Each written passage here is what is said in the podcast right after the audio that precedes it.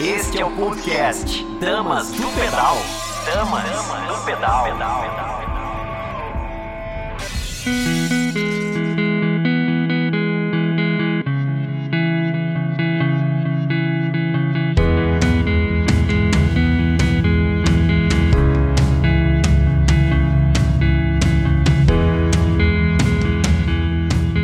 Bom dia, meus queridos! Meu nome é Thierry Namundim. Esse é mais um Dama do Pedal, um programa pa- para feito para apaixonados pelo ciclista, por apaixonados por ciclismo e para aqueles que vão se apaixonar, ainda se inspirar pelo ciclismo. É isso aí. Hoje nós temos uma fera no nosso programa. É uma convidada muito especial. Ela foi 11 vezes campeã brasileira de ciclismo, pentacampeã da Volta Feminina do Brasil, vice-campeã mundial militar. Hoje ela está na, na Memorial Santos desde 2014 e é com muito prazer que eu anuncio Ana Paula Polegatti. Seja bem-vinda, Ana Paula. Obrigada. Não, Olá a todos. É uma honra estar aqui com vocês. Ó, você é uma. Sou grande fã sua. E eu e mais a, toda a equipe do Bolinha também, viu? Quando eu falei que você vinha aqui, os homens ficaram loucos. Falou, opa, eu tenho perguntas para mandar. que legal. Hoje a gente vai falar um pouquinho sobre mountain bike, falar um pouquinho sobre alguns acontecimentos que a gente está tendo aqui nas trilhas da Univap e também falar um pouquinho sobre segurança, né? A gente toma muito cuidado nas vias de trânsito, a gente toma cuidado nas trilhas, mas às vezes acontecem alguns incidentes, alguns acidentes. Será que a gente sabe como se proceder nesses momentos? Quais são os cuidados que eu tenho que ter? Hoje a gente chamou o bombeiro e triatleta Ismael Silveiro para explicar um pouquinho para a gente quais são os procedimentos que a gente deve tomar nesse momento. Vamos lá.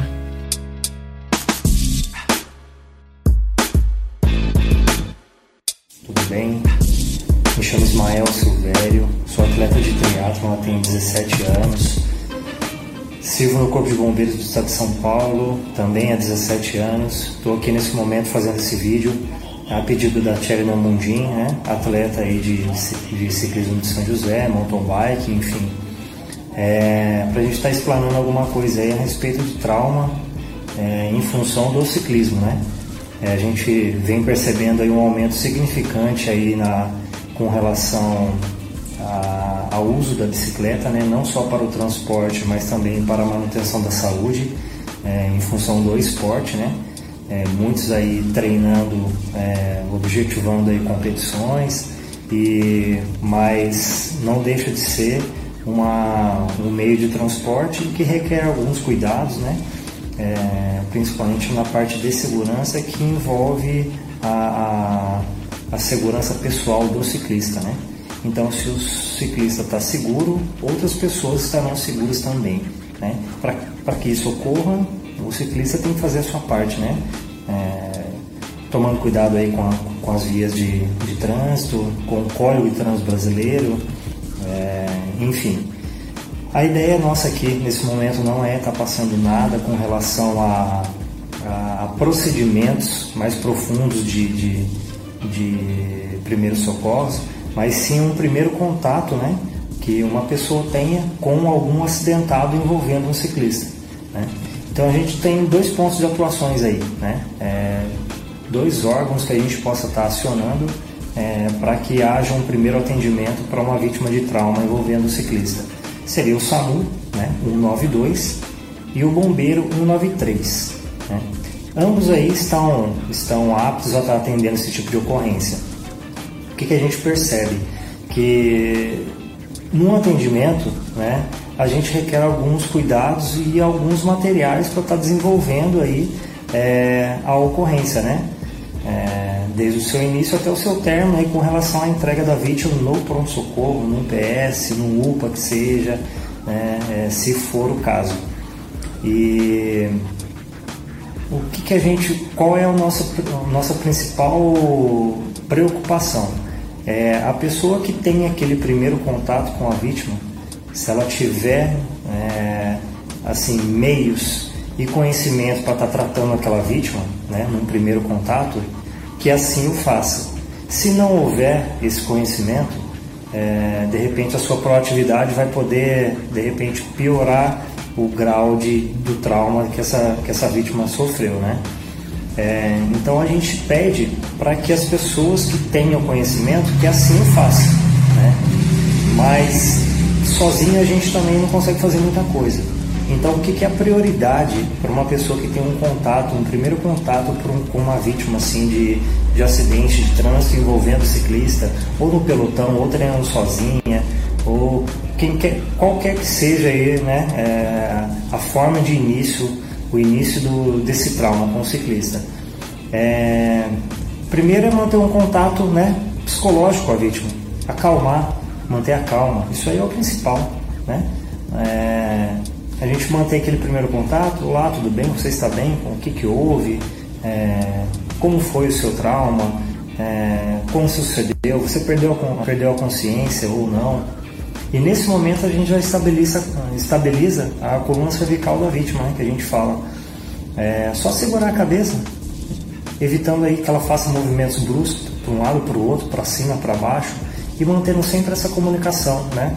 Essa comunicação verbal e visual, é, passando palavras é, de positividade para a vítima, né? Que, que se encontra naquele estado.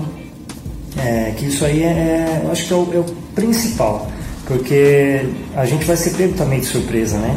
A gente vai estar num pelotão vindo atrás, a gente não vai ter material, não vai ter equipamento, não vai ter, a primeiro momento, não vai ter um transporte. Então, acho que o principal, principal nesse momento é a gente manter esse contato né, verbal com a vítima e passando segurança, tranquilidade, para que a gente não, não seja surpreendido aí com algumas lesões futuras aí que de repente quem não tem esse conhecimento possa estar agravando o caso né, é, daquela suposta vítima. É, o interessante nesse deslocamento que a gente faz em grupo né, de ciclistas ou estando sozinho é, é o capacete, né? É um, é um casco, né? Como a gente fala e é conhecido por aí. É leve, se você olhar, você fala, poxa, é uma, é uma peça vamos dizer, é caro, né? Se você comprar um material de qualidade, você acaba pagando caro, mas eu acho que é mais pela marca do que é, o material em si, ele acaba sendo o mesmo para todos, né? É uma, a base dele é de isopor, mas que faz total diferença numa queda. Então, isso aí nos, nos pedais que a gente percebe aí por São José e também por São Paulo, trabalho, trabalho em São Paulo, então pego a rodovia Ayrton Senna praticamente todos os dias e a gente vê em alguns pelotões aí é, as pessoas utilizando capacete e algumas não. Né? Mas é bem raro hoje. Mas, senhores, a, a, finalidade desse vídeo, como eu falei, não é passar nenhum tipo de procedimento é, de, de resgate, né? Isso aí vai ficar para uma outra ocasião. Esse vídeo é só para a gente relembrar é, o que, que a gente tem que fazer num primeiro contato com uma vítima aí que esteja aí nessa condição avariada no chão, né? É, sofrendo aí com o trânsito de repente, a gente mantendo aquela calma, manter aquele primeiro contato, contato verbal e passar um pouco de segurança e tranquilidade para a vítima, porque o socorro vai vir, né? Enquanto você está dando um primeiro atendimento, o outro vai estar tá ligando 93 ou 92 para o bombeiro ou para o serviço do SAMU serviço de atendimento, atendimento médico de urgência, né? É, até que esse, essa, essa guarnição chegue e continue o tratamento ali da vítima, né? Fazendo imobilização com colar cervical, uma, exposta, uma suposta imobilização aí de membros superiores, inferiores, independente do que tenha acontecido, e está fazendo esse transporte aí para o pronto-socorro o mais rápido possível. Tudo bem? Então é só para a gente estar tá relembrando alguns procedimentos e Espero que tenha sido de grande valia aí esse contato aí com vocês. Da minha parte, por enquanto é só. Muito obrigado pela oportunidade, Sherina. Um abraço, fiquem com Deus e vamos treinando. É isso aí, Ismael. Queria te agradecer muito, carinho. Você tem muitas atribuições aí e conseguiu se dedicar um tempinho para gravar esse vídeo para gente. Dizer que você foi um anjo na minha vida, né? Acho que algumas pessoas dentro do esporte a gente acaba se acidentando em algum momento. E ele foi primordial para minha. Me passou muita segurança e para minha estabilização. Demorou tanto para o SAMU chegar e ele foi lá e fez uma manobra e falou: confia em mim, vai doer, mas vai ser rápido. E foi incrível com a atuação nele ali naquele momento, quanto me acalmou e quanto isso marca a gente, né?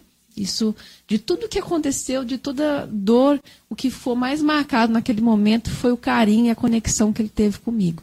Então, ele deu aí algumas dicas valiosas. Cada dia mais as pessoas estão utilizando a bike como mecanismo aí de lazer, levando suas famílias. Então, pais, por favor, deem um exemplo, coloquem capacete em vocês, nos seus filhos, né? A gente não sabe quando vai ser surpreendido, né? E de repente pode, infelizmente, acontecer alguma coisa. Você já se acidentou feio, Ana? Já, já. Conta pra gente como é que foi isso daí, até esse atendimento, como que foi? É, acho que a que foi mais feio, assim, visualmente e velocidade foi no Gran Fundo, Nova York, Brasil. Foi em 2018. Eu caí 80 por hora de cabeça no chão. Meu capacete, hum, nossa, graças a Deus, assim, tinha um capacete bom, tinha MIPS. Porque o capacete virou, assim, uma, um papelzinho a parte que bateu na minha cabeça. E faltou pouco mesmo. Tem até as- a- hoje a gente tem as médicas da clínica Move que acompanham. Ela fez, quando eu voltei, eu fiz ressonância, porque eu só tinha feito uma tomo lá, né? Então ela falou, vamos fazer uma ressonância. E a área ali que foi afetada é uma área vital, assim. Então ela falou, se fosse um pouco pior do que isso, ia precisar até de uma neurocirurgia, talvez, e não tinha lá. Era um hospital pequeno, eles tiveram que mandar tomo pro neuro por e-mail.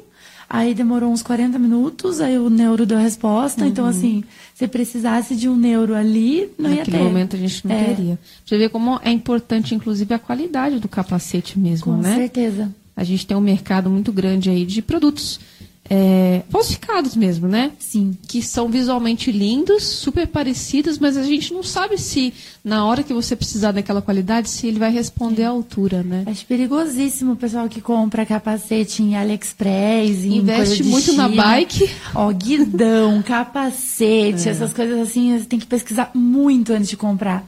Muito, porque é sua vida, né? É, Tá. exatamente. Mudando um pouquinho agora para o mundo da mountain bike, né? Você já pedalou? Pedala de vez em quando de mountain bike? Sim, eu comecei no mountain bike, eu corri Ah. uns oito anos de mountain bike e eu passei pro ciclismo, comecei a passar em 2010. Uhum. Eu comecei em 2003, então foi um bom tempo ali. É, e daí, em 2010 eu ainda fiz os dois, bastante.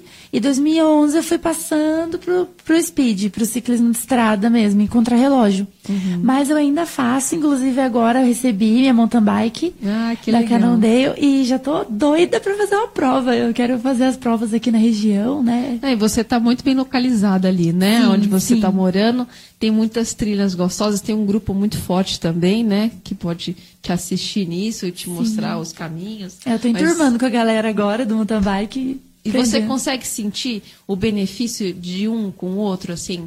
um- o quanto a mountain bike pode ajudar no ciclismo de estrada e vice-versa? Com certeza. Eu acho que o fato de eu não ter medo nas descidas, eu ter uma técnica boa no ciclismo, veio do mountain bike. Uhum. Claro que você perde muito, porque é, quando eu peguei assim, a mountain bike de novo, não, eu falei, meu Deus, eu tô muito peba. Com medo mesmo. Mas se a gente fica uma speed- semana sem pedalar na mountain bike, parece que você já dá uma perdida. Você A técnica eu acho que é o que treinar. perde primeiro, né? A, a- assim, a confiança. É, isso mesmo. E aí, aos poucos, você vai adquirindo novamente, né? É tudo um processo, não adianta. Não adianta você querer pular, pular etapas. Então, acho que daqui a pouco vai voltando ao que era. É, o que você falou, eu senti muito assim. Você tem uma destreza maior. Até no ciclismo antes, eu via qualquer pedrinha, eu, meu coração batia. Agora eu passo tranquilamente, pulo buraco, desvio com muito mais facilidade e segurança mesmo, né? Então, até num pelotão, isso é super importante você aprender a ter essas manobras mais seguras, né? É muito legal mesmo. E eu acho que o, o speed também ajuda no mountain bike. Eu sinto que dá muita força. É, porque eu não sei se é porque provavelmente seja que a, a marcha da speed é mais pesada e eu uso umas marchas mais pesadas. Então, o contrarrelógio, por exemplo, eu uso o coroa 54, 55, dependendo do contrarrelógio.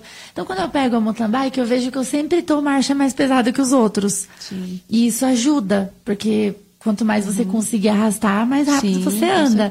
E eu percebi isso, que me deu muito mais força do que a Ana que começou no mountain bike e a Ana que faz speed e agora pedala de Vai vez ter em uma quando outra no mountain relação bike. de novo com a mountain bike, é, né? exatamente.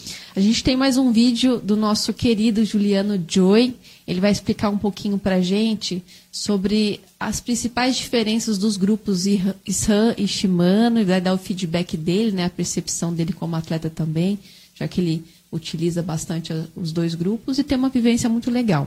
Vai compartilhar com a gente. Bora, Ju! Fala galera, povo ciclístico, estamos aqui mais uma vez no programa Dama do Pedal com a Tcherina. Muito obrigado, Tcherina, por essa oportunidade. E hoje vamos falar um pouquinho sobre SRAM e Shimano. Diferenças, características, né? Para o pessoal ficar ligado aí como é que funciona tudo isso aí.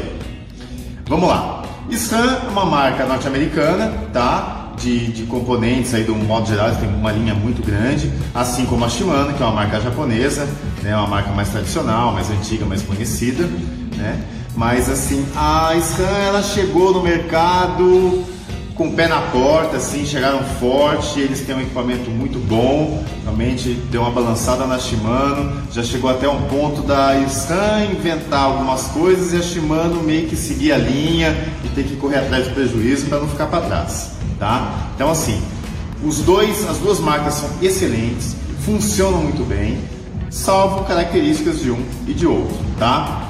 É, o Shimano, ele costuma ser um grupo mais conhecido pela resistência, tá? Os câmbios eles, eles, até aguentam realmente um pouco mais, um pouco mais fortes, tá? Não necessariamente que o SRAM é fraco, é manteiguinha. Já tivemos ocasiões assim, principalmente no quesito de roldanas, que foi um grande problema da, da SRAM, que já saiu na frente da Shimano no grupo de 12 marchas. Então, o primeiro lançamento da SRAM de 12, o Eagle, ele tinha uma roldana que é essa aqui, que é lisa. Então, tinha um problema da corrente descarrilhar aqui da rodaninha, engascalhar entre o queijo e a rodana, travar o câmbio e dar um boné velho, quebrar tudo, arrebentar tudo. Eles evoluíram isso para essa rodana que tem uma bordinha aqui que não deixa a corrente cair e não acontecer mais isso, ok? Então assim, esse problema que tinham aí dos grupos de 12 da SRAM foi sanado, foi solucionado, ok? Então assim, a SRAM saiu na frente no grupo de 12 ok? E a Shimano demorou um pouquinho mais, mas acabou lançando o seu grupo de 12 também. Nós temos aqui até montado aqui nessa, nessa Specialized um grupo SLX de 12 marchas. E aqui nós temos um NX Sun Eagle NX de 12 marchas, equipando aqui essa, essa Stamp Jumper Evo. É, o que, que, a gente pode falar aqui de diferenças básicas entre os dois, tá? Vamos falar um pouco do top aqui, do de 12 marchas, que é o que a gente tem, que é o que está mais em alta hoje em dia, né? Então temos aqui os dois grupos de 12 marchas. É, o SRAM, ele até então, enquanto ele concorria com o de 11 da Shimano, ele tinha uma passagem mais macia, era até mais preciso do que os câmbios de 11 da Shimano. A Shimano acho que até esperou um pouquinho mais para esse lançamento, para realmente para lançar um negócio definitivo e, e, realmente funcionasse muito bem. E tem sido assim. Os grupos Shimano de 12 têm se mostrado de extrema eficiência. É, a dureza de passagem de marcha que tinha no grupo de 11 não está tendo mais, o câmbio está bem mais macio. Tá? O que afetava nesse grupo de 11 da Shimano é o esquema aqui de uma trava que o câmbio tem, que você desaciona ela para a mola ficar com uma tensão mais macia aqui para você poder tirar a roda com mais facilidade, tá? Então a Shimano assim, ela nem, ela não, assim, é que não autoriza, ela não aconselha você usar o câmbio desligado, onde a mola fica, fica mais macia e a passagem fica mais macia, tá? Você não pode, você tem que usar ele no on, ele ligado, a mola fica mais dura, você dá mais resistência no sistema todo, a corrente bate menos, fica tudo mais justinho, tá? É, funciona tanto ligado quanto desligado no funcionamento normal, só que realmente a Shimano diz para você usar isso acionado, ok? Quando você aciona fica um pouquinho mais duro o câmbio, mas no caso de 12 esse é um pouquinho mais duro, não tá tão duro assim, tá legal, tá massa, tá macio, tá bem legal, bem confiável, tá? É, realmente o que tem se observado é que os grupos, no caso de 12 da Shimano, os câmbios eles são um pouquinho mais resistentes, um pouquinho mais fortes, ok? mas não quer dizer realmente que os SRAMs não aguentem ou sejam muito fraquinhos. As duas marcas têm uma linha de câmbios. No caso, o SRAM Eagle tem uma linha mais extensa, que começa no SX, que vai até o XX1.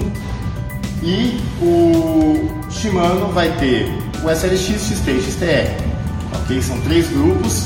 E no caso do SRAM é SX, NX, GX, XO, X1. O XO na verdade é X01. Ok? E e nisso mudam umas características assim, principalmente no Issan, de peso, tá? Você tem um kit, o grupo mais top é mais levinho e vai ficando mais pesado.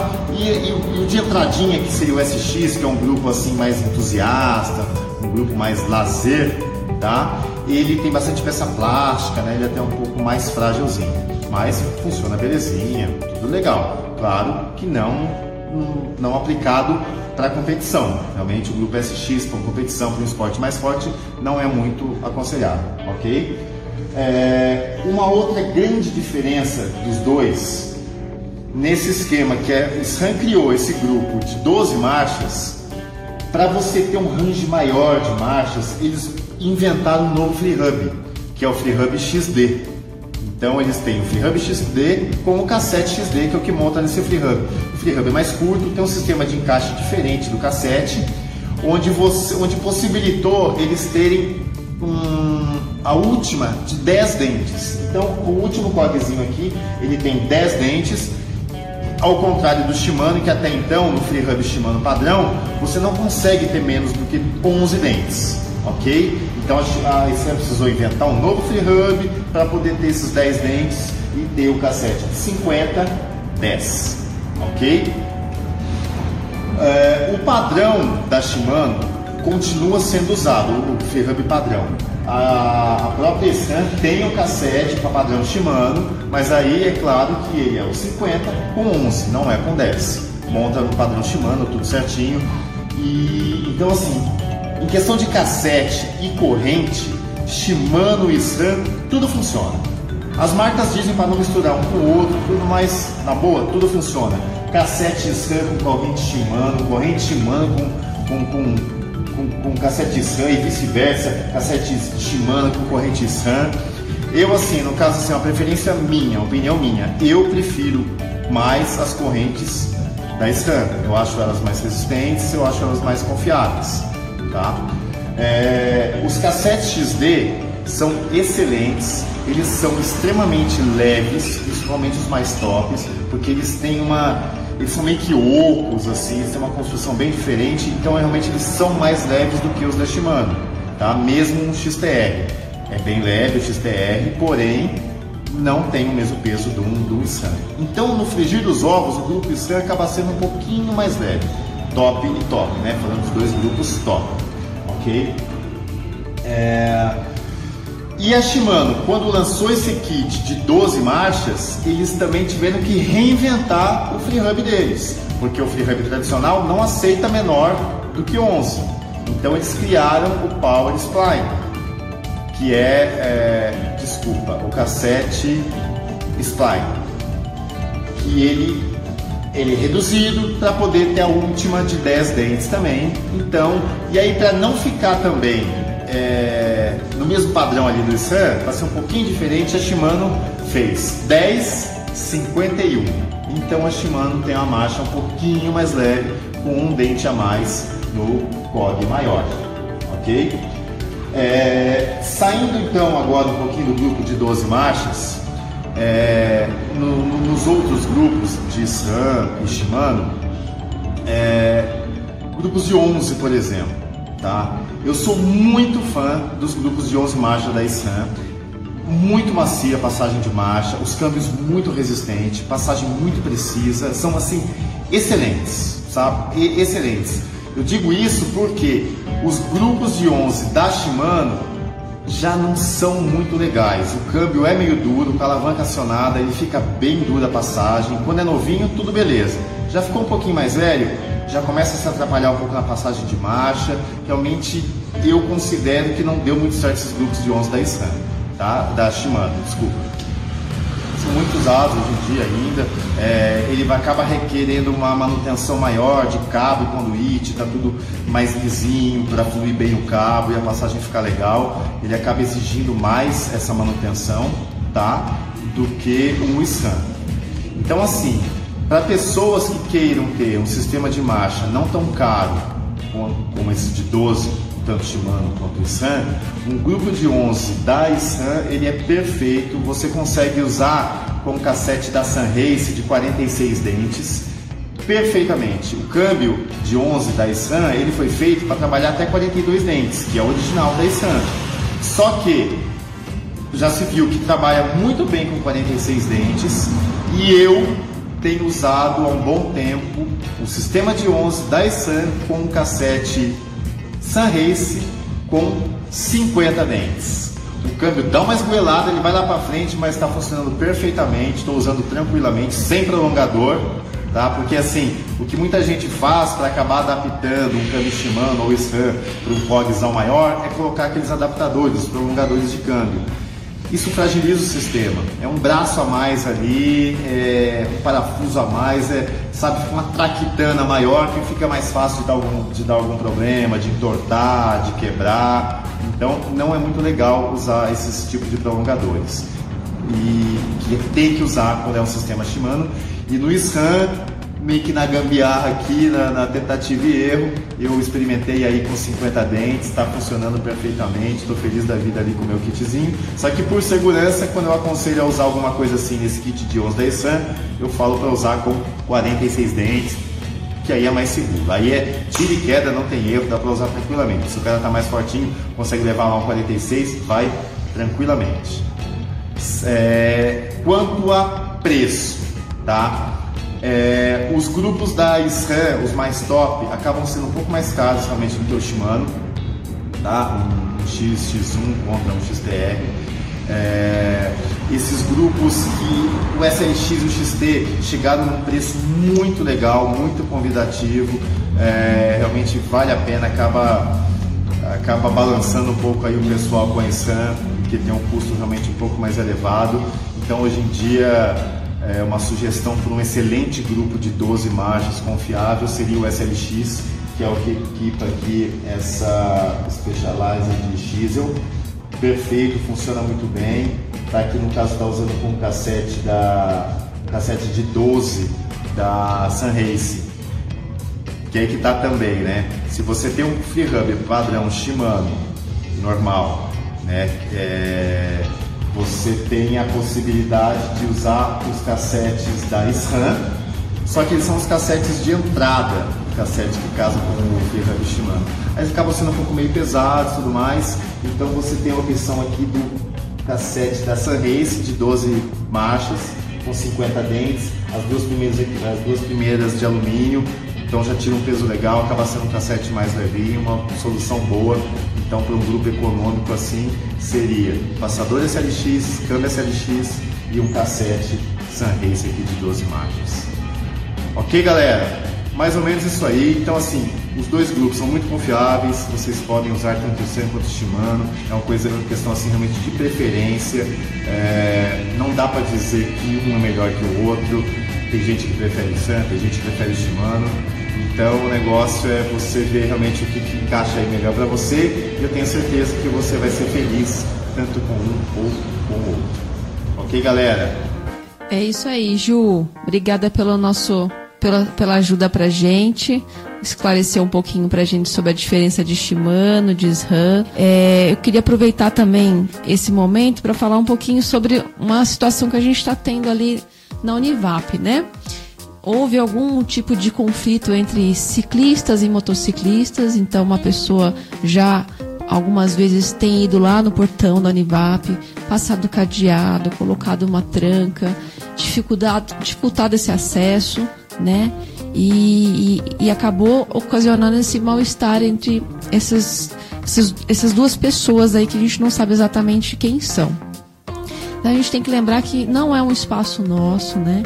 E qual foi a resposta dos ciclistas quando viram aquilo ali tudo aberto? Eles responderam à altura esse egoísmo. Eles foram lá e, e, e arrombaram, passaram por cima e acabaram com o espaço que não é nosso, né? Então a gente tem que respeitar o local, a gente tem que saber como transitar, como cuidar, zelar, né, da integridade ali dos animais, inclusive do bem-estar deles, cuidar do seu lixo, evitar passar com som, isso tudo assusta, né? Assusta os animais. E paralelamente a isso, a gente tem um grupo muito legal crescendo aqui em São José que vai de encontro a esse cuidado, né? Inclusive foi o grupo que restaurou o portão e voltou deixá-lo ali bonitinho para passagem, que é o grupo dos Trail Builders Univap. Eles estão desenvolvendo esse trabalho, criando novos trajetos ali dentro da Univap, mais técnicos. Eles também cuidam das trilhas que já existem ali. Né? E nesse domingo, eles, em parceria até com a SBR, eles estiveram ali no portão da Univap, abordando os ciclistas né, que estavam passando sobre a necessidade de zelar do espaço, né, a necessidade de cuidar das trilhas, a conscientização das pessoas em utilizar com responsabilidade aquele espaço ali. O encabeçador desse projeto né, é o André Bortoleto, que vai vir aqui no programa daqui uns dias falar um pouquinho para a gente como que funciona.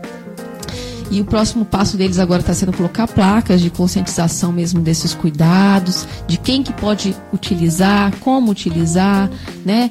O segundo passo vai ser as placas de identificação dos trajetos também, que é muito legal, para onde que vai, para qual trilha. E uma, uma, outra dica aí que seria interessante é colocar o nível, né? Como passam muitas pessoas por ali, desde atletas, como ciclistas amadores, famílias, né? Indicar o nível de cada uma das trilhas para a gente poder se situar e escolher a que melhor se adequa à nossa capacidade aí técnica. Ana, Fala um pouquinho para a gente, qual que é o maior desafio para você na no esporte? Você acha que o seu desafio é mais físico ou é mais mental? Assim, você chega, a gente tem visto que hoje a, os atletas estão tão bons, né, que a gente tem que tentar evoluir nas pequenas coisas. Então, até a busca, né, por profissionais na área da psicologia, terapeuta, para ajudar a quebrar algumas dificuldades que às vezes isso impacta, né, no, no nosso esporte mesmo. Como que é isso para você? Olha, eu acredito que é muito mais mental. O mental, o psicológico é a coisa mais importante para o atleta. Hoje eu queria, eu queria ter a cabeça que eu tenho hoje quando eu comecei. E eu acho que é um processo. Então, muitas vezes, quando você começa, você é até mais forte. Às vezes, porque você é novo, você. Só que você não tem aquela maturidade, você não tem autoconhecimento, você não tem confiança do que você pode fazer. Então, tudo vai da cabeça. Tem muita gente boa que não consegue, às vezes, ganhar provas, que não consegue ir para frente no esporte, porque falta uma cabeça de atleta mesmo. Uma cabeça de ir no limite, de passar do limite, de acreditar que dá para fazer. Principalmente no ciclismo, que é um esporte onde todo mundo está ali de igual para igual. Existe vácuo, existe várias é, coisas assim que a gente fala variáveis no ciclismo. Então, assim, você pode estar tá bem e errar o momento do ataque, você pode não estar tá na fuga certa, você pode cair por estar tá mal posicionado, você pode furar por estar mal posicionado. Então, assim, existe N fatores que pode te fazer perder uma prova. Então, assim, a prova que você ganha é assim, você perde muito mais do que você ganha, né? Então você tem que ter uma cabeça para isso. Porque às vezes você faz tudo, tudo, tudo, tudo. E um furo te tira da prova. Uma pessoa te deu uma cotovelada, te jogou para fora da estrada, faltando um quilômetro para chegada. Acabou. Então, assim, você tem que juntar todos os caquinhos e ir de novo para a próxima com a mesma fé. Então, assim, é muito difícil isso. É uma resiliência praticamente constante que você precisa. É muito interessante a gente ver, né, que cada vez mais os, as categorias mais velhas, né?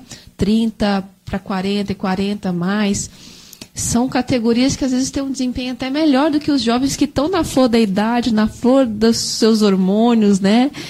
Por causa dessa experiência, né? Dessa segurança, dessa autossegurança, dessa percepção mais ampla do todo, né? E uma coisa que, que eu acho que é muito legal, que a gente vê muito em você, que você sempre foi uma pessoa muito alegre e sempre transmitiu isso, né? Então, quando a gente pergunta o que, que faz uma pessoa ser um grande atleta, né? São inúmeras as, as qualidades, mas eu percebo que muitas pessoas que são muito boas, elas são altamente do bem, elas compartilham o que elas, o que elas sentem, elas são positivas, elas são sorridentes, elas não se deixam, né, realmente, como você falou, não se deixam derrubar. Então eu pergunto para você assim, o que que você sente, você olhando para dentro de você, Ana Paula? O que que você sente assim que você tem o seu maior diferencial que te faz ser essa grande atleta que você é hoje? Eu acho que é isso, é alegria, é fazer, é ser feliz do que está fazendo, né? Então, eu não vejo o mundo como uma grande competição, sabe? Eu compito, eu amo competir, tá no meu sangue, acho que eu nasci para isso, mas eu não encaro tudo como uma competição, sabe? Eu me divirto. Eu acho que a hora que eu parar de me divertir, eu paro de andar de bicicleta. Sabe? Já teve momentos que eu tava indo para um lado assim que tava meio que ficando pesado. Uhum. Aí eu não, não, não é, não é assim que funciona. Eu não funciono assim. Então eu acho que é isso, é leveza. É você mesmo sendo profissional, mesmo vivendo disso, eu não me cobro tanto e eu não coloco tanta pressão em mim. Eu acho que isso é fundamental para eu estar aí há 17 anos fazendo o que eu faço. E sempre competitiva, né? Que tem muitas fases ruins, tem muito atleta que tem um, perdeu duas, três provas, não sei o que, acabou. Já uhum. fica um bom tempo mal e já perde outras várias por causa dessa pressão. Então, acho que isso, para mim, faz toda a diferença. É não se cobrar tanto. Para você que está sintonizando agora, estamos aqui hoje com a Ana Paula Polegatti, 11 vezes campeã brasileira de ciclismo, tá? Na Memorial desde 2014, uma super atleta, abrindo um pouquinho da sua experiência aqui com a gente, né, Ana? Sim. E em relação ao treino, né, a gente entendeu um pouquinho. Você hoje, o, o ciclismo, não hoje, mas ele já cre vem crescendo como uma ciência, né? e a gente vai estudando e descobrindo novas ferramentas. Você utiliza é, esses, essas plataformas, tipo Training Peaks, algumas coisas dessas ferramentas mais tecnológicas para o seu trabalho, para você se auto-entender um pouquinho o que está acontecendo? Eu utilizo o potenciômetro, né? Os meus treinos são, são em cima da potência, uhum. mas eu não abandonei a frequência cardíaca. E eu acho que ela não pode ser abandonada. Tanto que algum tempo atrás o treinador do Peter Sagan ele comentou que ele usa potência três vezes na semana apenas e o resto é sensação. Então já usei o Training Peaks. Já aconteceu muito de, nossa, você está estressada e eu estava super bem. Já teve semanas que, que no aplicativo dizia que estava super bem e eu estava super estressada. Uhum. Então, acho que o fato de eu conhecer muito o meu corpo e eu ter começado numa época mais raiz, entre aspas, uhum. que você tinha que saber, porque eu já, já entrei em vários quase overtrainings por, por sempre passar do ponto, né? Uhum. Eu morava, teve o 2013, eu fiquei no alojamento e eu ficava treinando com os meninos todos os dias, eles treinando pro Tour do Rio fazendo distâncias absurdas. Eu sempre gostei de treinar bem longo, assim. E eu ia junto. Então chegou num ponto que eu estava quase em overtraining. E aí eu fui aprendendo errando. Então hoje, mesmo que às vezes o programa me diga uma coisa, a minha perna me diz outra. E quem eu escuto? A minha perna. O meu organismo. Eu não não fico olhando o dia inteiro para o Garmin. Não é todo dia que eu uso a potência. Uhum. É, assim, eu uso mais para treino Como intervalado, né? mais para os treinos é, específicos. Treino de rodagem ali é batimento mesmo. O que, que você sentiu de diferença, assim, colocando o, a potência dentro dos seus treinos no seu dia a dia? O que, que você sentiu que ela te facilitou, trouxe de dados importantes para você? Para mim foi conhecimento, autoconhecimento. Então, assim, eu sei o que eu posso fazer. O batimento já era muito. Nossa, tá alto demais. Então, assim, tem N motivos que fazem o batimento ficar um pouco mais alto, né? Uhum. Isso serve para você ver como você está. Não para você, tipo, chegar num nível de treinamento, aumentar o seu, a sua capacidade. Por exemplo, no contrarrelógio, é fundamental né?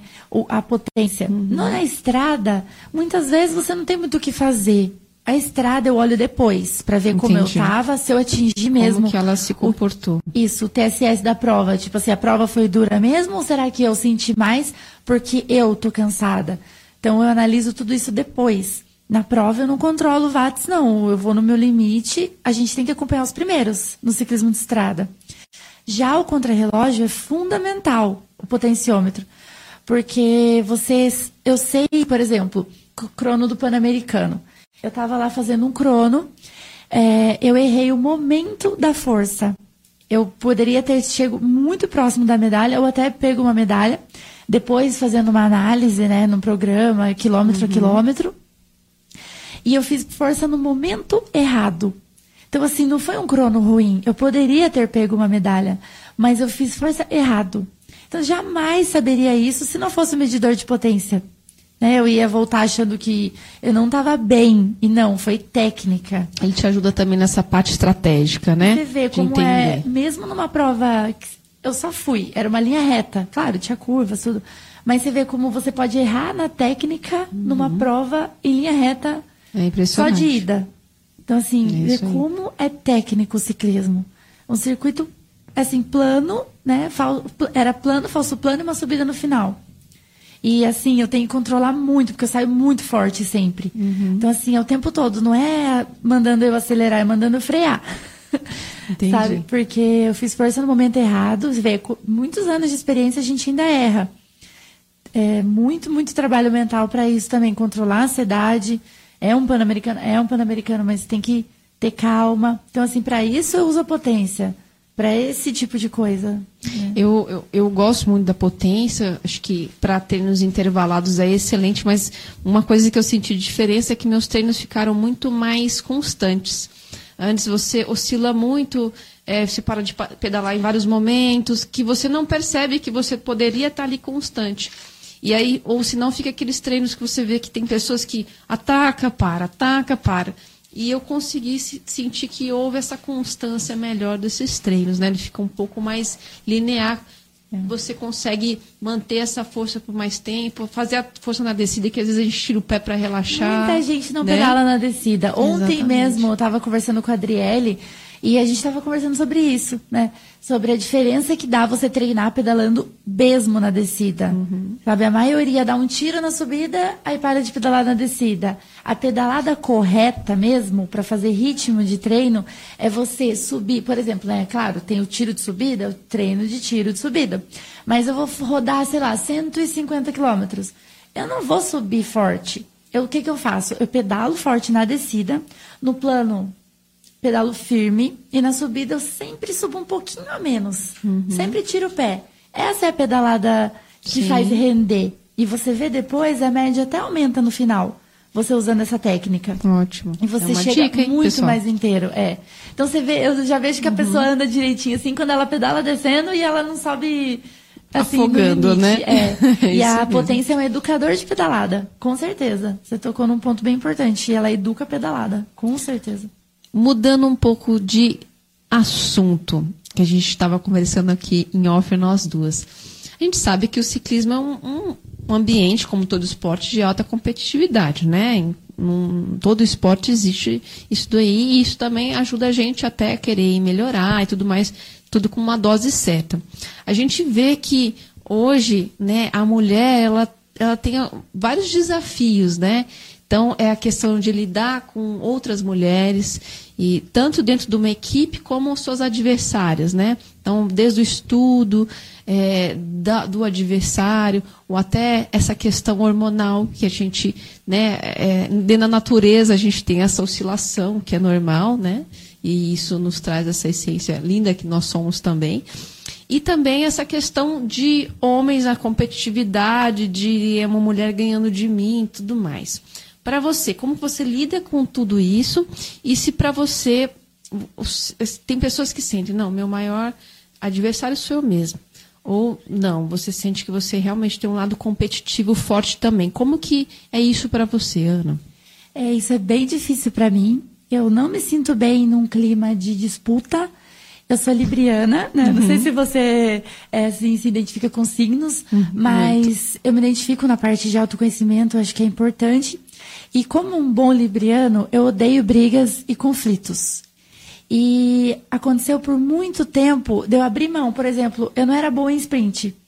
E eu assim, conversando com o meu psicólogo, o Caio, até quero agradecer ele por me acompanhar. Ele, a gente identificou que esse clima de competição me fazia mal e me fazia desistir muitas vezes da disputa. Porque, tipo assim, eu não gosto, por exemplo, tá uma briga aqui. Eu não vou lá me meter na briga, eu me sinto mal, eu tenho taquicardia, eu odeio discutir. Então, eu encontrei uma maneira de não competir com os outros, e sim competir comigo. E, e isso fez, ano passado, eu fiz, é, fui vice-campeã do GP Juma no sprint. Eu fiz terceira numa prova na Ucrânia no sprint, sabe? Então, foi, assim, um nossa, foi uma superação incrível, porque o sprint tava lá, eu não conseguia. A menina me passava meio guidão e fica aquela briga assim. Eu abria a mão, sabe? Tipo, ai, não me identifico. disso. ou eu ganhava escapada, ou eu ganhava o contra-relógio, ou eu não fazia nada. Uhum. Ou sim, só se eu abrisse muito e não tivesse aquela disputa chata. Eu não gostava disso. Me fazia mal. Só que nem eu entendia sabe? E aí eu comecei a entender isso, descobri a causa disso que por isso que é importante você se conhecer. Porque não é um problema na corrida, é um problema seu que reflete na corrida. É, uhum. Isso acho que eu não contei para ninguém ainda, tô contando a primeira vez aqui. E eu comecei a entender, não. Então, ano passado eu tava sprintando aqui, né, na, na Bélgica lá, que é, o, vamos dizer que é, é, foi o maior desafio, que eram as provas mais difíceis que eu já corri, assim. E eu falei, não, então na próxima prova eu vou estar tá na fileira da frente.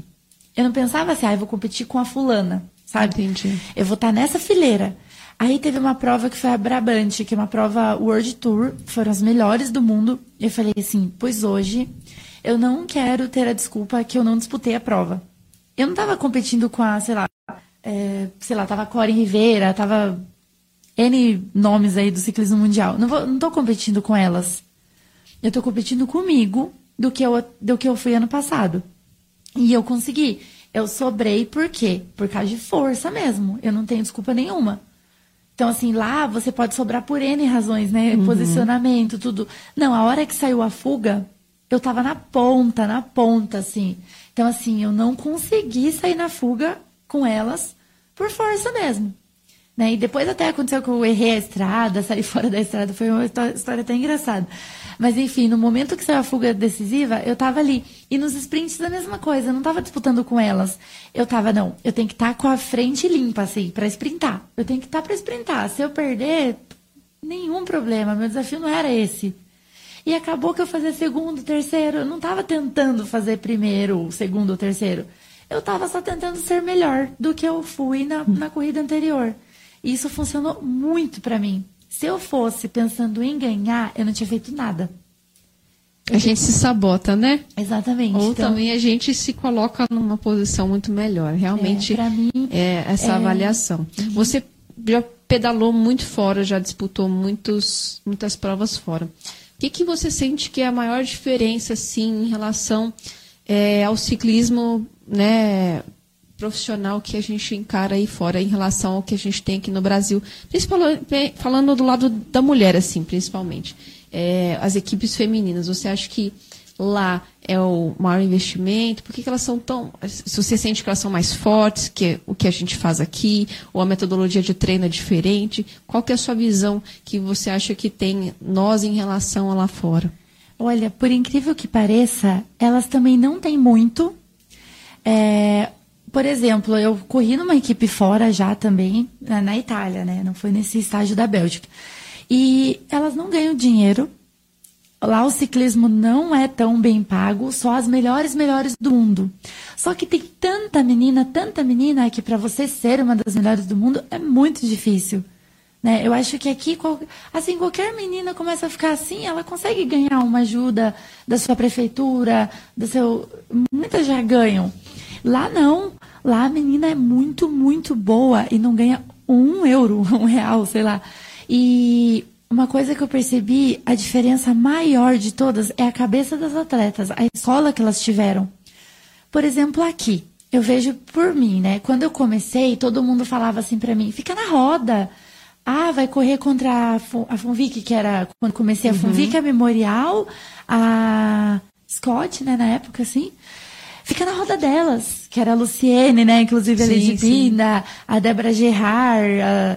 Enfim, as que eram muito, muito boas quando eu comecei. Eu nunca fiquei de roda, nunca, porque a minha cabeça não aceitava aquilo. Mas eu vejo, hoje eu sou uma das meninas, né, que eu falava, nossa, a equipe mais forte. Uhum. E eu vejo a gente leva alguém na fuga muitas vezes, a pessoa não, não puxa, não ajuda, porque ela acha que a gente tem que fazer a corrida toda e elas têm que ficar de roda. Porque os técnicos dela mandam ela ficar de roda. Então eu vejo a diferença lá, se você sai numa fuga e você não roda, elas te largam, elas começam a atacar até você sobrar. E os técnicos abominam isso, uma pessoa sair numa fuga e não ajudar. Você ir para a prova e não dar o seu limite, não pôr a cara no vento, não participar da corrida. Hoje o pelotão nosso, 20% põe o narizinho no vento, 80% fica escondido. E eu não, eu não vejo assim, eu, Ana, não me sinto uma atleta se eu chegar no final da corrida e não tiver morta, acabada, caindo pro lado. Ou, ou ganhar porque você sprintou depois de ficar uma prova inteira na roda de alguém, né? É, tipo assim, por exemplo, eu sou sprinter, vamos supor, uhum. não sou. Mas eu tenho uma equipe toda Sim. trabalhando para mim. Então tem a menina para ficar exatamente. com a cara no vento. Agora, eu tô correndo sozinha. Eu nem tenho equipe. Por que, que eu vou ficar escondida? Um exemplo, eu sou sprinter, eu vou ganhar corrida? Eu tenho chance de ganhar? Vamos ser bem realistas tá, não tenho chance de ganhar, que é o que acontecia comigo uhum. é, quando eu comecei a correr aqui em São Paulo. E até hoje tem provas que é difícil para mim ganhar, porque chega num sprint totalmente plana a prova. Então o que, que eu faço? Eu ataco o dia inteiro. Ou eu ganho escapada, ou eu sobro. Entendeu? Eu não economizo. E aqui eu vejo que as meninas têm medo. Elas foram acostumadas a se poupar em vez de dar tudo. E isso não é culpa delas, é culpa da escola que elas tiveram. Entendi. Então lá a escola deles é diferente. Eles falam assim, matar ou morrer. Não tem meio termo. As meninas, você não acredita na força que, que elas é fazem. né? A gente acha que a dificuldade está em patrocínio ou em incentivo ao esporte no Brasil, mas às vezes a gente está se sabotando bem mais na essência, é. bem antes, né? Na forma de formar um, um atleta. Então, é uma mais uma coisa para a gente refletir aí mesmo, né? Como que eu vou, até para pensar, né, daqui para frente nos meus pedais, o que, que eu posso fazer de diferente? E testar isso, porque é no treino que você vai descobrir se está funcionando ou não, né? uhum. né? Que você vai fazer essas ousadias de tentar coisas novas para depois você colocar isso numa prova. Exatamente. Então, se saia da sua zona de conforto, se coloque né, na sua zona de, fora da sua zona, descubra novas fronteiras, isso também vai te ajudar muito nesse lado psicológico, Com certeza. né? E eu vejo muita gente falando: "Ah, mas vocês são profissionais, eu não aguento". Gente, eu trabalhava, teve uma época que eu tinha dois empregos, eu ia pra corrida, eu socava o pau, né, literalmente, uhum. do mesmo jeito. E lá na Bélgica, a maioria das meninas trabalha a semana inteira e dava pau na gente lá nas provas. Eu lembro que tinha a Laura, que até ela correu com a gente por uma prova, ela trabalha nos Correios, entregando correspondência. Pensa numa menina forte. Nossa, altas corridas. Eu tomei pau dela. Sabe, a menina uhum. trabalha a semana inteira e vai lá no final de semana e não quer nem saber. É o dia inteiro na ponta atacando sabe? Então, assim, eu acho que a gente coloca muita limitação também. Uhum. Ah, eu não consigo. Ah, eu não. Não, a gente consegue. É só acreditar que a gente consegue. E se vai para uma prova, não volta se não tiver dado tudo. Tenta um ataque, lança um ataque lá. Se não der nada. Sabe, o não você já tem. É isso aí. Então, assim, eu vejo às vezes a corrida para e ninguém dá um ataque, assim. Deu, gente, eu acabei de atacar, né? Eu tô respirando. Ninguém ataca de volta, ninguém. É muito medo. Não movimenta, né, o pelotão. E acho que se a gente atacasse mais, e, e porque isso fica bonito até para o público, né? É. Isso cria, e isso daria mais olhos né, para o ciclismo, mais patrocinadores, mais, maior visibilidade, Exatamente. né? Então, a primeira a gente tem que fazer a nossa parte. Não adianta reclamar que uhum. ai, é uma uhum. bosta, ai, que tudo é ruim, que tudo. O que, que eu posso fazer para mudar isso? É exatamente A pessoa acha que ela não é protagonista. É. Todo mundo é protagonista da prova. Todo mundo tem a obrigação de deixar a prova mais disputada sabe? Então, assim, não é só a memorial que, tá, que tem que puxar porque elas são fortes, elas são profissionais, elas ganham uhum. para isso. Não, sabe? Uhum. Eu, é, Joana, Maria, Joaquina, que trabalha a semana inteira, eu também posso ir lá e lançar um ataque. E quantas vezes sai menina com a gente na fuga, a gente leva junto, incentiva, roda, sabe? Então, assim, eu acho que o ciclismo é para todo mundo. É só acreditar. Só é acreditar. Isso aí. A gente tem uma participação hoje também no nosso querido Fabão, que ele sempre manda algumas dicas, algumas perguntas. Vamos lá com a participação? Bom dia, Tcherana. Bom dia, pessoal, damas do pedal. Já sei da pauta de hoje, então vai lá minha perguntinha, perguntinha do Fabão. Aninha, eu acompanho você mais ou menos desde 2009, que eu ainda corria para a Funvic, quando você começou a vir disputar as provas em São Paulo, pela equipe da Datarro. Depois da equipe da Datarro, você acabou indo correr para, se não me engano, Barueri, São Caetano. Não sei se você correu para Osasco também. Depois você foi para Memorial, que foi onde você realmente despontou, né? Então eu queria fazer uma pergunta para você. A mídia social hoje ela está muito importante. A divulgação pessoal, né? Antigamente eram as, eram as empresas de marketing que faziam isso, hoje em dia os atletas estão fazendo isso individualmente por conta do Instagram, por conta de Facebook e dessas facilidades que a, a modernidade está nos propondo. E você foi uma das primeiras profissionais que entendeu esse mercado, que entendeu essa necessidade de se autopromover, seja com os excelentes resultados que você tem, se não me engano são 11 ou 12 títulos brasileiros, né? Mas de maneira também de divulgar a marca, não só pelo por ser um, uma, uma das a melhor atleta brasileira feminina hoje, mas por vincular a sua experiência, a sua, o seu modo de vida às marcas que estão te patrocinando. Queria que você falasse um pouquinho disso. Que hora que você descobriu que esse marketing pessoal era importante e se você foi orientada a fazer isso por alguém ou isso partiu de você mesmo? Que hoje você é uma das grandes blogueiras né, da mídia social, mas que não deixa de ser a, a melhor atleta feminina hoje no Brasil. Tá bom? Parabéns pela sua carreira aí, parabéns pelo, pelo seu desempenho. Tcherna, grande beijo para todo mundo aí, tá bom? Ótimo. Obrigada, Fabão. E aí, conta pra gente como que foi essa, esse momento, ou se essa coisa de falar, sempre fez parte da sua vida? Primeiramente, um abração pro Fabão e sempre fez parte. Assim, eu não julgo o pessoal que não consegue fazer, porque é muito fácil eu falar que eu tenho facilidade. Eu brinco que eu sou blogueirinha desde o Orkut. O pessoal me zoava, me zoava. Eu era zoada entre os meus amigos. Porque eu fazia muito vídeo, eu postava foto todo santo dia. Facebook, volta e meia aparecem uns vídeos meus que eu nem compartilho. Eu tava treinando sozinha lá em. Eu, eu corri por São Caetano em 2012. Uhum. E eu treinava muito sozinha. Quando os meninos iam viajar pra prova, eu ficava lá treinando e ficava fazendo vídeos falando, tipo, divagando sobre o meu dia. Às vezes até cantava, a vergonha que eu passava. Enfim, eu sempre gostei disso, sempre gostei muito de ter contato com as pessoas, de conversar com as pessoas. Quer me ver feliz é pôr num pelotão assim, sabe esses pedais assim, tipo, aleatórios? E converso, converso, converso. Eu, eu nem treino quando eu treino assim com a galera. Então, pra mim, sempre foi muito fácil. Aí eu comecei com o Instagram mais ou menos 2013. Acho que foi 2013, mais ou menos. Que eu lembro que eu vi o Instagram, achei super legal, eu ficava postando coisas nada a ver. Não fazia marketing esportivo. Postava foto minha, aí fotos treinando, mas não pensava em nada disso assim, ah, vou fazer um negócio certinho. E aí eu comecei a ver. Quando mais. Eu não lembro quando que foi mais ou menos que eu comecei assim a fazer um negócio profissional no Instagram. Mas eu acho que foi mais ou menos 2015 por aí, né? 2015, 2014, 2015 eu comecei a postar mais certinho. E cuidar do Instagram. Aí em 2015 eu lembro que eu fiz a página no Face né? E teve uma época que uma empresa, que era Mundial Eventos, me procurou e fez a minha logomarca, né? E foi inclusive a ideia dele começar o Polegat Ride, que é o pedal que eu faço.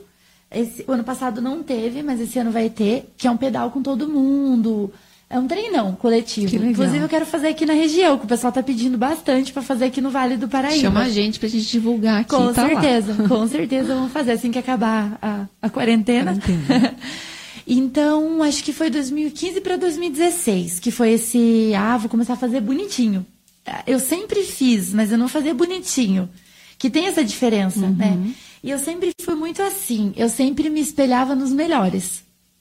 Nunca, ai, não, mas tá bom, tem gente que faz de qualquer jeito mesmo. Não, não, não, não, não. Eu não aceitava. Nossa, gente, o, o Vitinho, que é meu ex-namorado, sofria na minha mão. Agora ele é profissional de filmagem e fotos meu, fazer ele tirar tipo 80 fotos para uma ficar boa. Então assim, eu falo, não, não, não, não, não, essa árvore não pode aparecer, esse negócio tá feio, eu não consigo, é mal de libriano isso aí também, tenho certeza. então assim, automaticamente saiu um negocinho legal, porque eu sou chata, né? Eu não tiro qualquer foto, e se ficar meio ruim assim, eu olhar e todo mundo falar que tá bom, mas eu tô olhando e tá ruim, sabe? Eu não posto, sabe? É, não sofro com isso, é meu, e eu acho que isso ajudou um pouco, porque sempre aparecia um negocinho legal, assim. Hoje, inclusive, eu me policio para ser um pouco menos. Então, assim, tem que, tem que fazer, eu faço. Antes, não. Se eu não estivesse considerando o negócio perfeito, eu não fazia. Isso também é ruim. Mas, de uma forma, me ajudou. E aí, de 2017, 2018, começou a crescer mais o Instagram, né? E eu acho que tudo é um processo. Tem gente que acha que vai postar um negócio hoje, amanhã vai estar chovendo de gente lá ah, gostando do seu trabalho. Não, não é assim. E tem gente que só pensa em números, tipo, ah, eu quero seguidores. Gente, isso não é importante para ninguém. Você tem que pensar, o que, que eu posso contribuir para a vida de alguém com isso? Exatamente. Sabe? É igual você, por exemplo, querer juntar dinheiro para ficar com dinheiro na conta. Que propósito há nisso? Né? É legal você juntar dinheiro para ou fazer uma Um viagem, projeto, um né? projeto, um negócio. Então assim, é, não é o meio, o final, é o meio. É o que você pode trazer de produtivo para alguém, sabe? Tem gente que só posta negócios assim que tipo, ai, olha eu treinando. Tá, mas o que, Ainda que eu muito vou ajudar alguém com isso? né? É. É só para para aparecer, né? E você E que eu repara acho que, quem se destaca é quem está realmente fazendo algo pelas pessoas. é. Então É mais uma forma da gente te admirar, porque assim, para você colocar hoje a sua cara a tapa, digamos assim, né? É, o que tem de gente querendo nos derrubar, ou querendo nos diminuir, ou criticar, tem aos montes, né? Mas para estar lá fazendo o trabalho que você está desenvolvendo, né? Você está gastando tempo do seu dia, seu dinheiro, tudo colocando ali para oferecer alguma coisa. Então é muito fácil a gente criticar né, o projeto das pessoas, mas a gente continua só ali é, sem oferecer nada dentro da vida. Então, assim, você fazer isso desde nova, isso só remete à sua segurança, que isso reflete, inclusive, dentro do seu esporte, né? É você não ter medo de se expor, de se colocar e de oferecer alguma coisa, doa quem doer, porque você sente que você está dentro do seu melhor ali e é isso que importa. É. Então, mais uma coisa que nos faz te admirar muito, assim. E para finalizar, eu vou fazer um- uma perguntinha ligada aos seus planos futuros, né? Você já conquistou muita coisa como atleta. Tem alguma coisa que você sente assim, poxa, isso aqui é uma coisa que está dentro do, do que eu gostaria de, tanto de título como também de alguma coisa dentro da vida esportiva que não tem a ver só com as vitórias, mas tem alguma coisa que você sinta que, que é uma coisa ainda a ser conquistada, assim? Olha, uma coisa que eu queria conquistar como atleta, duas coisas, na verdade. Seria ser campeã pan-americana ou medalhista, que eu cheguei 10 segundos da medalha num ano que estava fortíssimo. E, e ficou aquele gostinho de, tipo assim, foi um detalhe, sabe? Isso e ir para uma Olimpíada, né? Eu acho que como atleta, esse seria assim o que eu ainda não conquistei que eu gostaria de conquistar, né? É, mas assim, não é uma coisa que eu fico também sofrendo por isso. Por exemplo, eu gosto de andar de bicicleta. Né? Eu acho que eu estar em cima da bicicleta me faz ser muito grata, independente de corridas ou de ganhar as coisas ou perder. Porque quando eu me acidentei já várias vezes, que eu fiquei sem poder pedalar, isso sim é ruim. Eu acho que triste mesmo é você não poder fazer o que você gosta. Não é perder uma prova. Tem gente que eu acho que acha que a gente perde a prova e vai curtir uma fossa, na- sabe? Tipo, igual quando termina um bebedeira. namoro. É. Não, não, eu não sou assim, sabe? Não, de verdade mesmo. Não é porque ah, eu estou fingindo que não ligo, mas ligo. Eu ligo muito mais para eu não poder estar fazendo o que eu faço, sabe? E isso me deixa mal.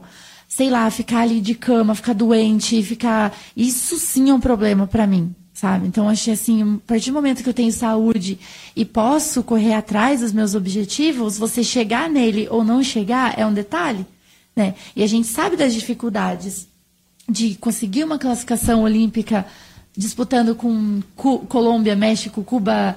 ah, Assim, a América, ela se lasca, né? A gente, assim, o que é mediano, né? Não é dos, do país potência no ciclismo. Mas enfim, ali dentro da das minhas possibilidades, gostaria disso. Esse ano eu estava treinando muito para conseguir uma medalha no PAN. É, meu foco era esse. E aí foi tudo, mudou tudo, né? Uhum. Fico brincando, 2020 era meu ano agora. Mas enfim, não sei ainda o que vai ser, se vai ter o Pan-Americano, quando vai ser. Meio que dei uma desbaratinada disso. Eu falei, ah, agora entrega para Jesus, que a gente fala.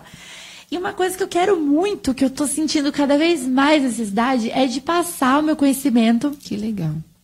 Eu já acompanhei, assim, pessoas, né? Eu não dou aulas, porque eu nem, ainda nem sou formada. Mas eu já acompanhei como instrutora, no Polegate Rádio também eu dou várias dicas, já trabalhei numa empresa que é a Road Bike, que leva as pessoas a pedalar, e isso eu ficava muito realizada, muito realizada. Eu gosto muito de ensinar, eu fui, inclusive eu quase me formei professora de inglês, e eu amava dar aula de inglês, amava, assim. Eu me sinto muito realizada, eu acho que é a minha segunda metade da vida. Eu quero me realizar dessa forma, de passar o que eu sei. Que também não adianta nada, né? Você saber tanta você, coisa né? e morrer com você, né? É isso. E eu acho que é isso. É incrível. Ó, oh, eu já te admirava, né? Mas quando você conhece mais a pessoa e sente, né?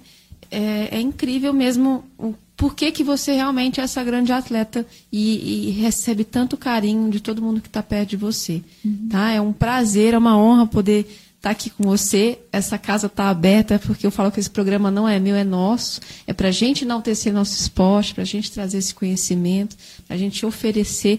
Então, você vai estar sempre convidada. Quando quiser dar umas dicas para a gente, grava e manda também. também. Vamos lá um dia gravar com você. Agradecer Fabão, agradecer o Joey e o Juliano que estão sempre aqui como parceiros, super queridos. Hoje eu estou vestindo a camisa da Taiada, lá do pessoal de Caçapava. Abração pro Matheus, pro Nicolas. Abração pro Matheus, super fortes e super competentes aí. Estão sempre empenhados né, em desenvolver um excelente trabalho e esporte. Tá? Então, um agradecimento a vocês também. E dizer que mais um programa indo embora. Semana que vem a gente está de volta. Uma boa semana a todos, um grande beijo.